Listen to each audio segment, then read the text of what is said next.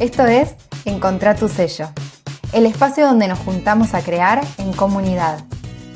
Estoy segura de que cada persona tiene algo que la hace única y especial. Y ese es un gran tesoro que podemos compartir con el mundo. Ese es tu propio sello.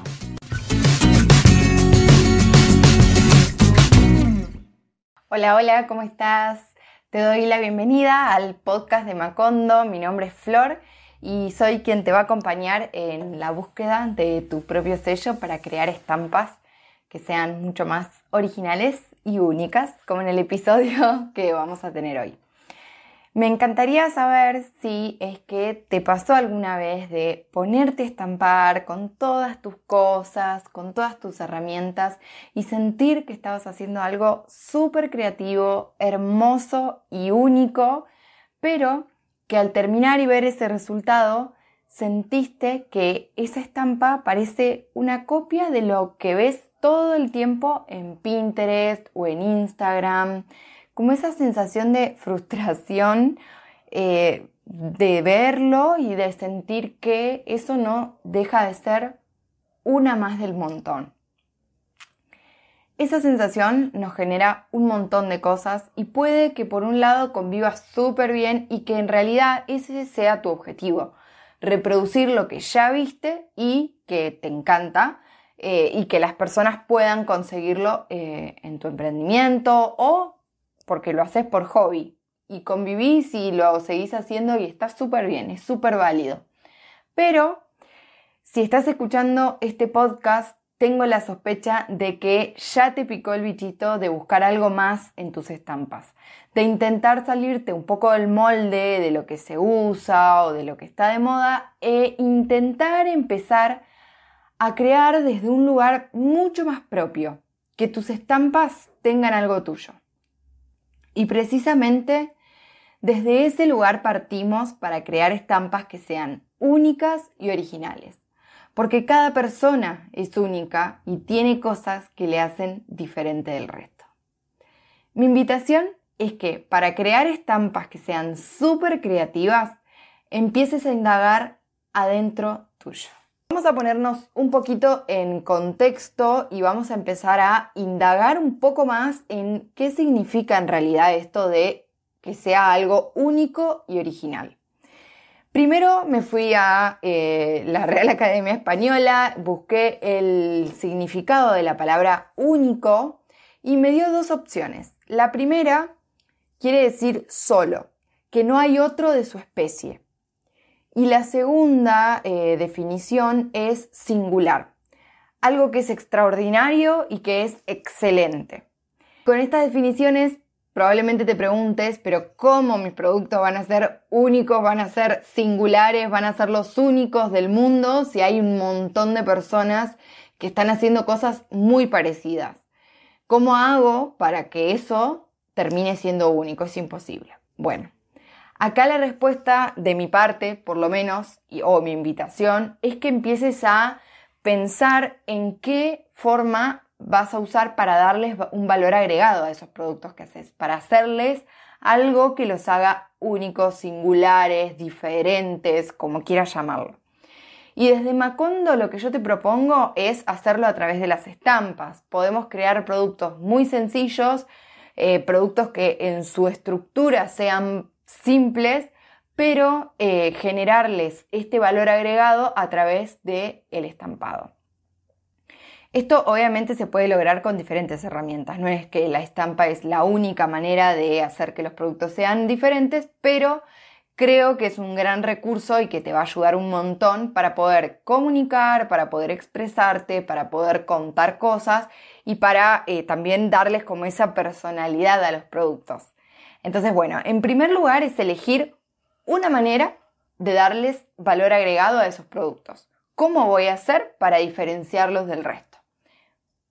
Ya sabes, la primera propuesta que te hago es empezar a estamparlos. Si te animás, por supuesto. Vamos con la segunda palabra, eh, la definición de esta palabra original, y es, la primera que encontré es perteneciente o relativo a su origen de dónde viene. Y la segunda definición es dicho de una obra científica, artística, literaria o de cualquier género que resulta de la inventiva de su autor. Y esta última definición también me encanta porque hace referencia a su lugar de origen, es decir, a vos, y que vos vas a ser el punto de partida para las ideas de tus estampas. Algo original habla del autor, de la autora, entonces, ¿quién está siendo eh, la persona creativa y de dónde están saliendo estos productos?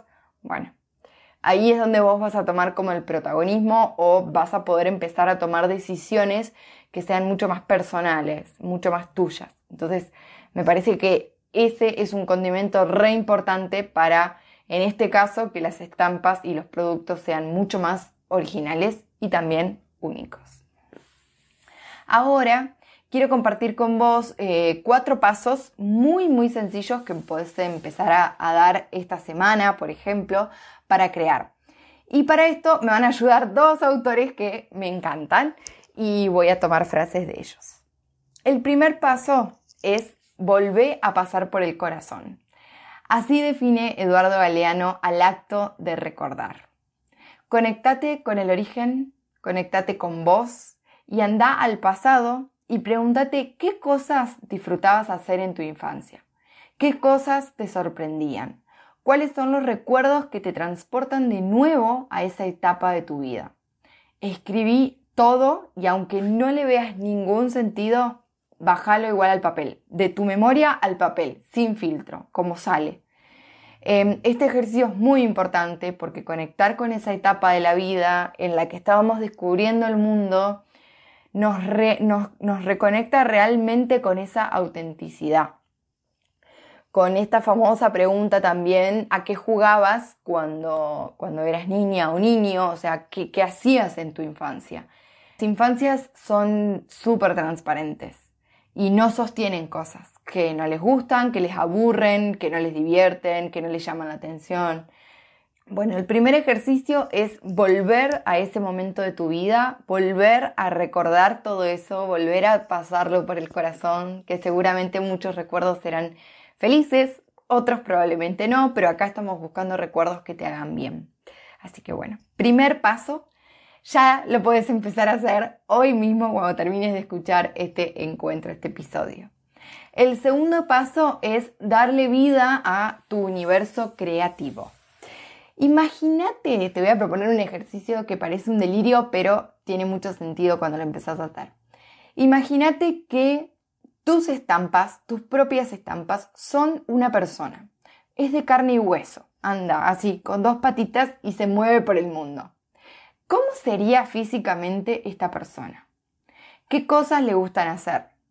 ¿Qué emociones te transmite al ver a esta persona que te imaginaste? ¿Dónde vive? Bueno, no te asustes con este ejercicio, puede que sea raro si nunca en tu vida lo hiciste, pero es eh, un recurso para acudir a tu imaginación, para empezar a desarrollarla, para empezar a, crear desde un lugar como realmente imaginativo. Así que te quiero contar el ejemplo, eh, no sé si te servirá, pero bueno, es un ejemplo personal. Como sabrás, eh, mi emprendimiento se llama Macondo y para mí cuando yo personalizo mis estampas o cuando las, hago esto, las humanizo, me imagino a Macondo y me las imagino ahí, me imagino que ese es el lugar donde viven y aparte Macondo siempre me da recursos que, que, me dan esa libertad creativa y me ayudan a la imaginación, ¿no? Hay una frase, que esta es la segunda frase que te comparto hoy, que compartía eh, Gabriel García Márquez, que es el autor del libro Cien años de soledad, donde nace Macondo y digamos donde la historia transcurre en el pueblo llamado Macondo. Dice Gabriel, por fortuna Macondo no es un lugar, sino que es un estado de ánimo que le permite a uno ver lo que quiere ver y verlo como quiere. Así que Imagínate, o sea, obviamente no es que vos tenés que tomar esto que te estoy compartiendo, eh, es algo personal, es algo mío, pero siempre recurro a esa frase cuando necesito conectar con mis estampas, cuando necesito conectar con mi universo creativo. Yo le llamo mis estampas, pero pueden ser tus productos, puede ser eso que querés lograr, eso que querés crear. Que no tiene nada que ver, fíjate qué diferencia hay acá, no tiene nada que ver con las estampas ya listas y terminadas que encontramos en Pinterest o en Instagram, que hizo tal persona. ¿Se entiende? Ahí creo yo que radica como la diferencia entre crear cosas que sean más personales, que sean originales, únicas y seguir reproduciendo como una copia de lo que ya existe. ¿Por qué? Porque eso que ya existe, esas estampas que a vos te encantan, que ves que hacen otras personas, otras marcas, son producto de todo este proceso que vivió otra persona. Eh, y esto no quiere decir que no puedes mirar nunca más estampas que hacen otras personas, no, porque también hay información que está buenísima y hay recursos que puedes utilizar de esos referentes que puedes tomar. Pero eh, a la hora de crear estampas y de diseñar, necesitamos ir a un lugar que no sea el producto final, que no sea la estampa final, mira qué hermosa, sino que sea alimentar como nuestra propia imaginación. Em, como buscar recursos que, salgan de lo original, de lo, perdón, que salgan de lo, de lo terminado. Olvidarnos de que lo que vamos a hacer son estampas, sino que esto, por ejemplo, el ejercicio de humanizarlas, te trae otra información que no tiene nada que ver con las estampas, pero que al final te va a servir como em, recursos, ideas, imaginación, eh, todo eso bajarlo a estampas finales. Aunque ahora no le vea sentido, te puedo asegurar que sí, que después lo cobra y lo tiene. Ahora vamos al tercer paso y ahora que usaste el recuerdo y la imaginación es el momento de encontrarte con eso que escribiste. En los dos pasos tenés que bajar todo y escribirlo sin filtro, sin poner eh, tu intelecto ahí, nada, cómo salió. Esto es información cruda desde la mente al papel. Entonces, te vas, lo lees y pensás que todo eso que bajaste al papel son como las puntas de ovillitos de las cuales puedes ir tirando y empezar a tejer tus propias ideas para las futuras estampas. Hoy estoy re metafórica, re eh, frases, así que te pido disculpas.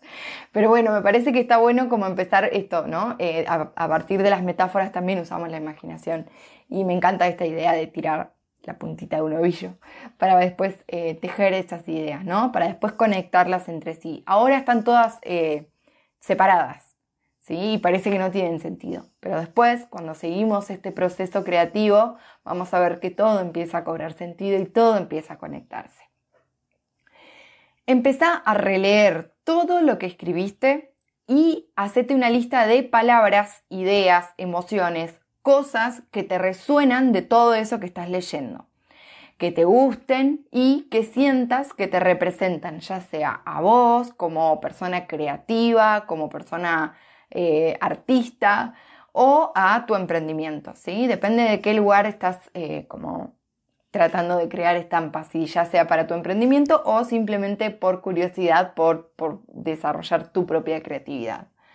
Presta muchísima atención a las palabras que se repiten más de una vez. Este consejo es muy importante porque cuando algo se repite varias veces eh, es porque hay algo más, ¿sí? Es porque hay mucho más ahí. Em, tiene importancia en vos. Entonces, a esa palabra que se repita, por más de que no te suene mucho, anótala igual en esa lista, por las dudas.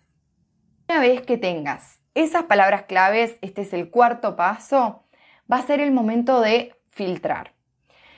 Elegí de esa lista solamente tres palabras como máximo, pueden ser menos también, puedes elegir una sola, puedes elegir dos, y de esta manera vas a empezar a crear tu propio universo de inspiración.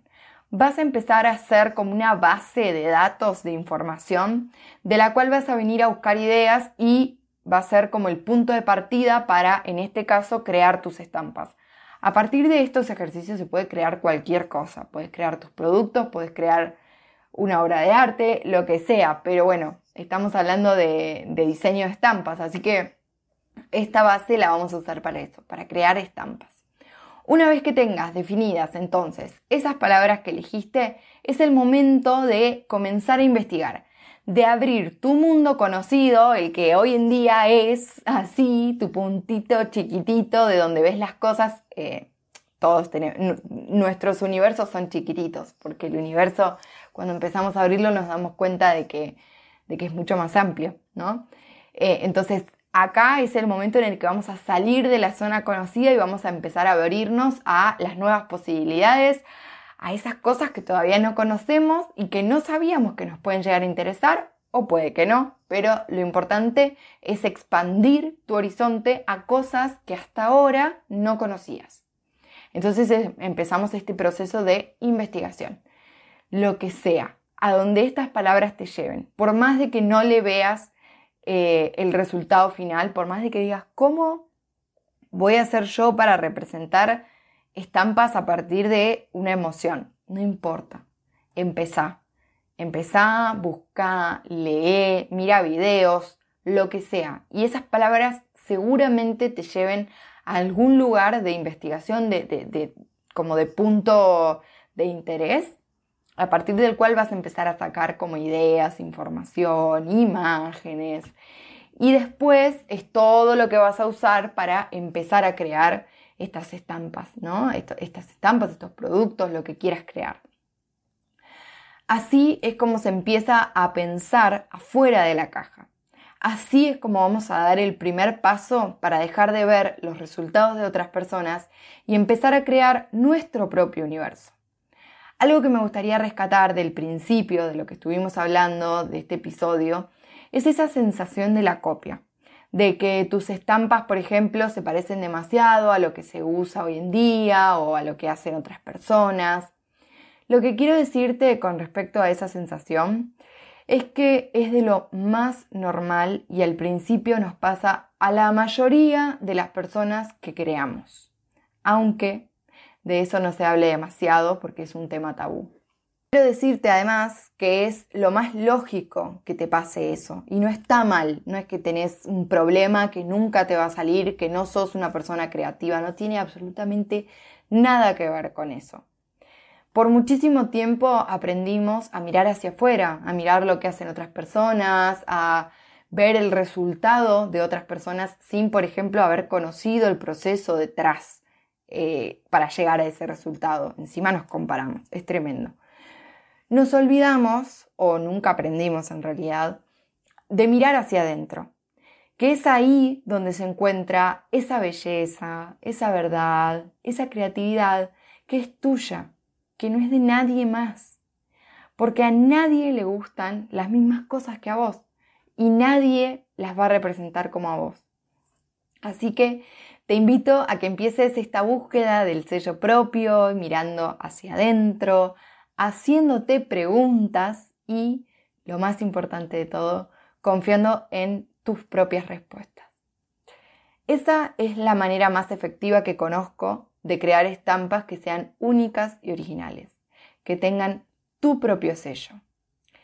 Antes de despedirme, quiero contarte que en unos días se van a abrir las puertas, eh, las inscripciones al curso online para aprender a diseñar estampas con sello propio, como todo lo que venimos hablando, en la escuela de Macondo. Así que quédate por acá muy muy cerquita en el blog, si querés te puedes suscribir al newsletter, porque seguramente haya como una entrada en calor antes del curso que sea gratuita. Tengo pensado no sé si hacer un workshop o un desafío, estoy viendo todavía el formato, pero la idea es como, bueno, un poco entrenar todo esto que estuvimos hablando hoy, empezar a hacerlo, ejercicios y empezar a, conocer cuál es el proceso detrás de estampar, ¿no?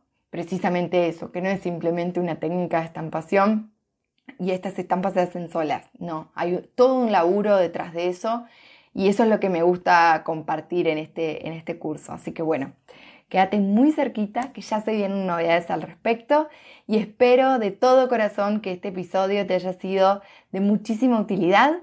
Que me cuentes, obviamente, como siempre, me encanta saber, eh, ya sea que me etiquetes en una foto eh, o que me mandes una foto o que me cuentes en comentarios en el blog si es que pudiste hacer los ejercicios, cómo te resultaron, si te costó, si te fue fácil, si los habías escuchado alguna vez o es la primera vez que escuchas sobre este proceso.